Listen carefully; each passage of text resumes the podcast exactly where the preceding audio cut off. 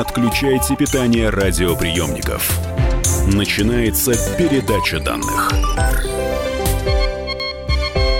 Здравствуйте, друзья. В эфире передача данных у микрофона Мария Баченина. И сегодня, сегодня все посвящено Великой Победе. Мы говорим о Великой Отечественной войне. Мы вспоминаем, мы чествуем и выславляем тех, благодаря кому сегодня мы живем и, как бы то ни было, живем. Точка.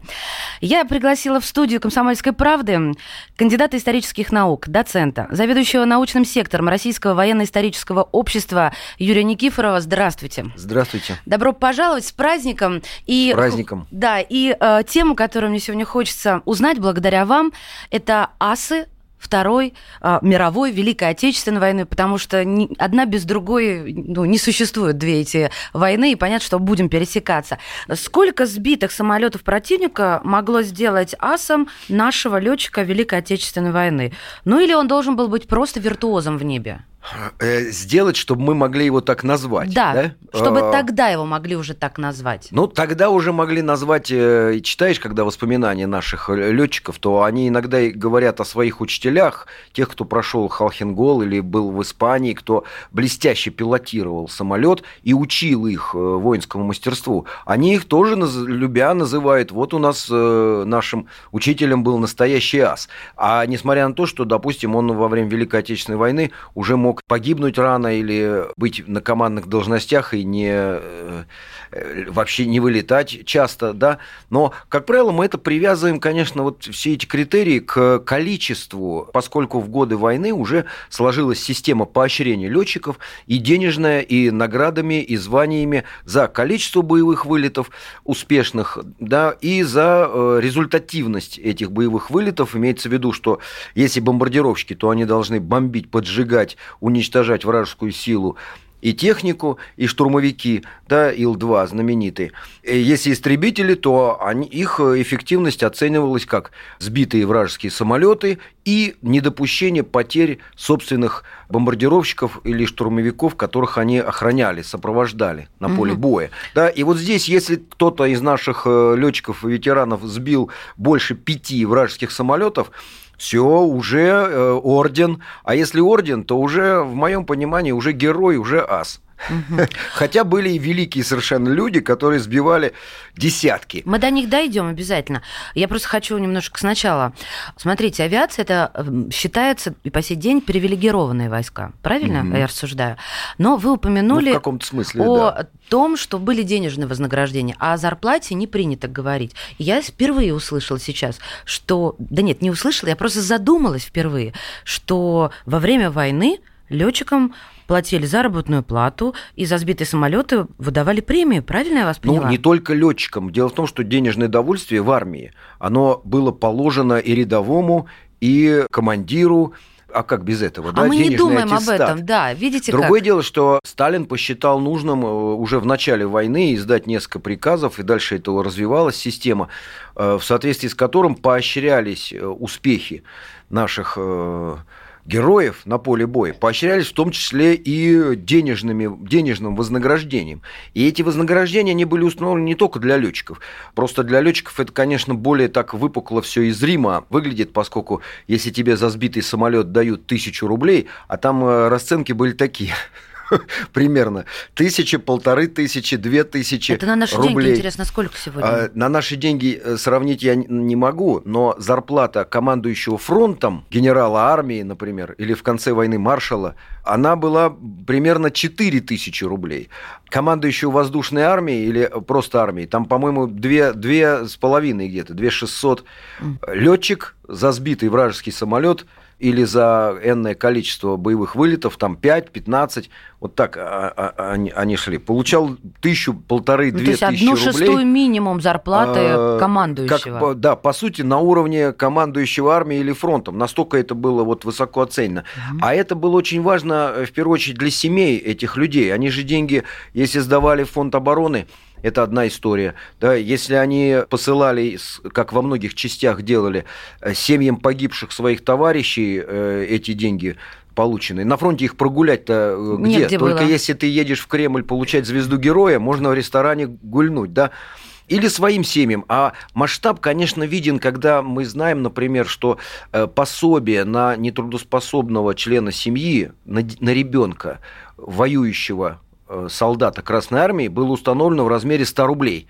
Понимаете, вот э, в месяц. Масштаб понятен. Масштаб То есть это вообще, виден, да. пусть не очень большой, но там рыночные цены, конечно, были такими, что все равно можно сравнить с масштабом цен на этих черных рынках mm-hmm. и сказать, что, в общем, э, не очень много. Но э, здесь вы абсолютно правильно говорите. Нам же иногда внушают, что сталинский режим вообще, да, или советская власть, она только ведь на голом энтузиазме э, работала.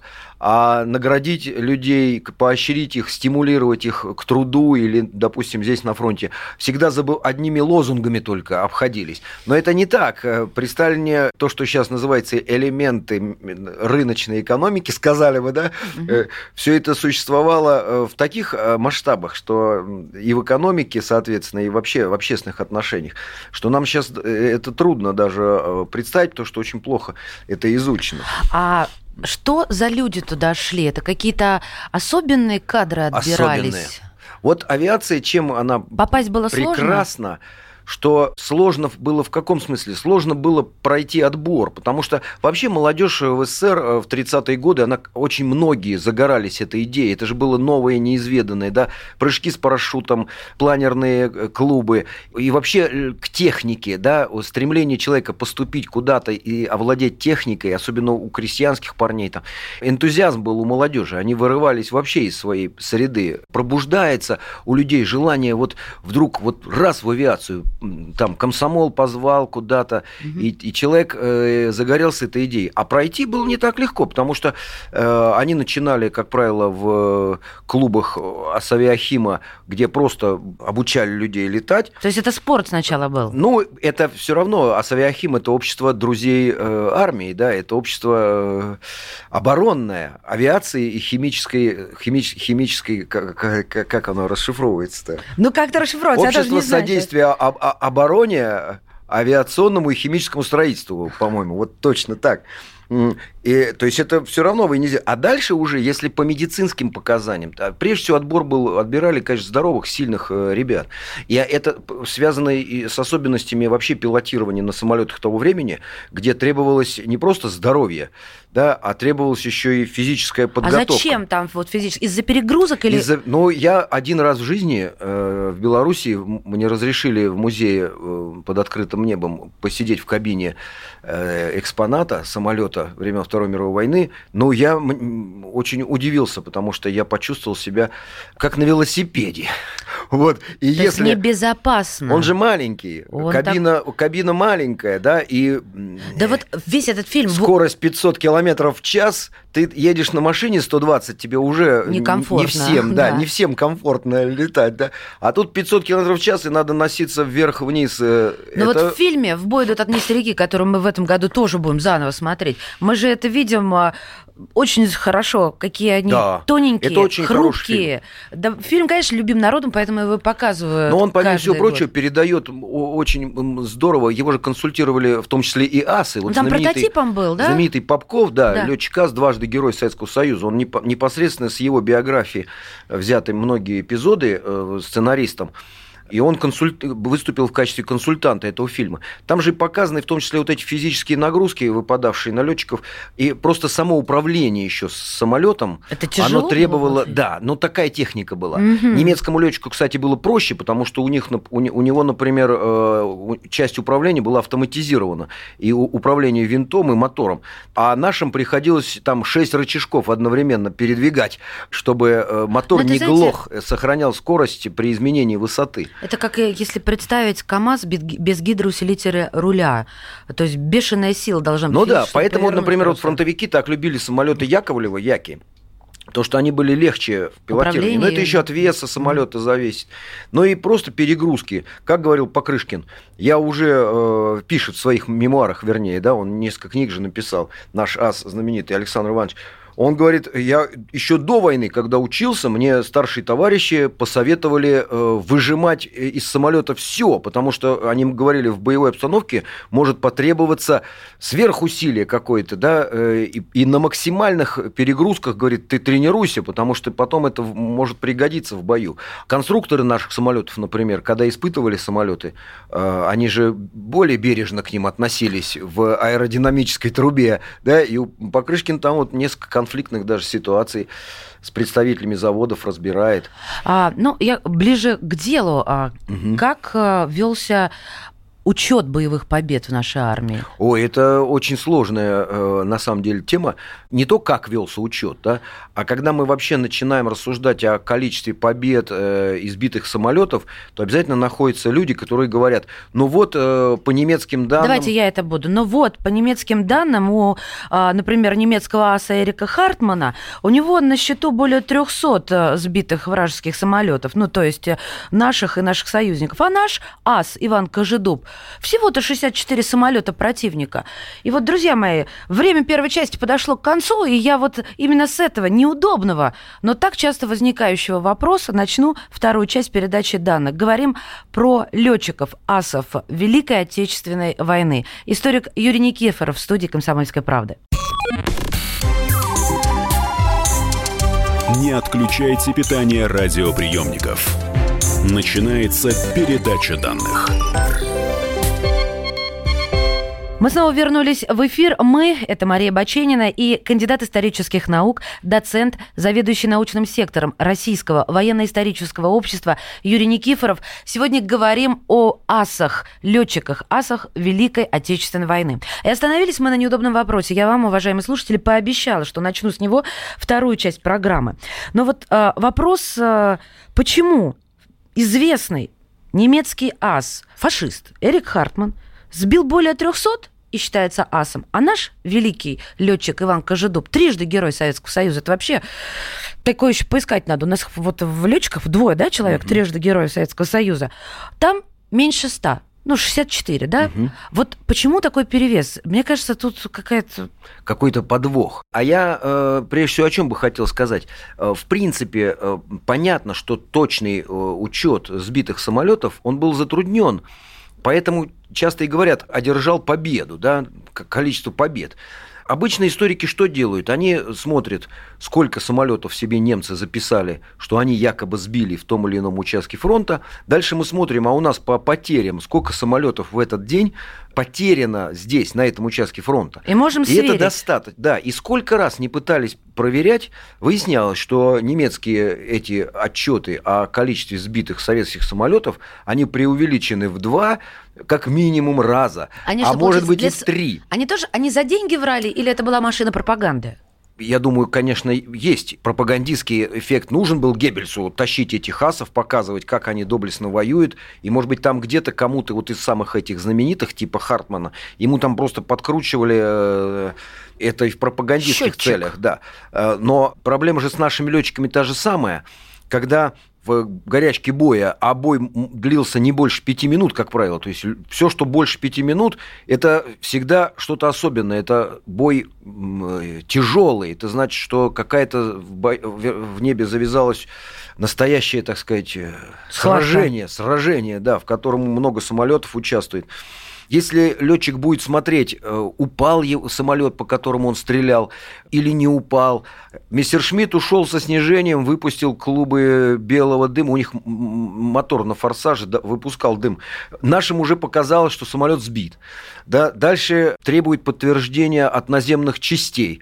А наземные части снизу не видят э, часто кто кого сбил. Они вообще не могут помочь сказать, что вот этому надо летчику приписать победу, а Это не вот другому. наши требовали, получается, Наши требовали, да? конечно, подтверждение. Угу. А как же тебе деньги дают и ну, ордена? Ну, надо подтверждение. Логично. Но это подтверждение снизу, оно опасная вещь, потому что а чей самолет упал, советский или немецкий? Угу. Наземные части часто не могли точно сказать, они не, они не видели самолет упал, но чей он был?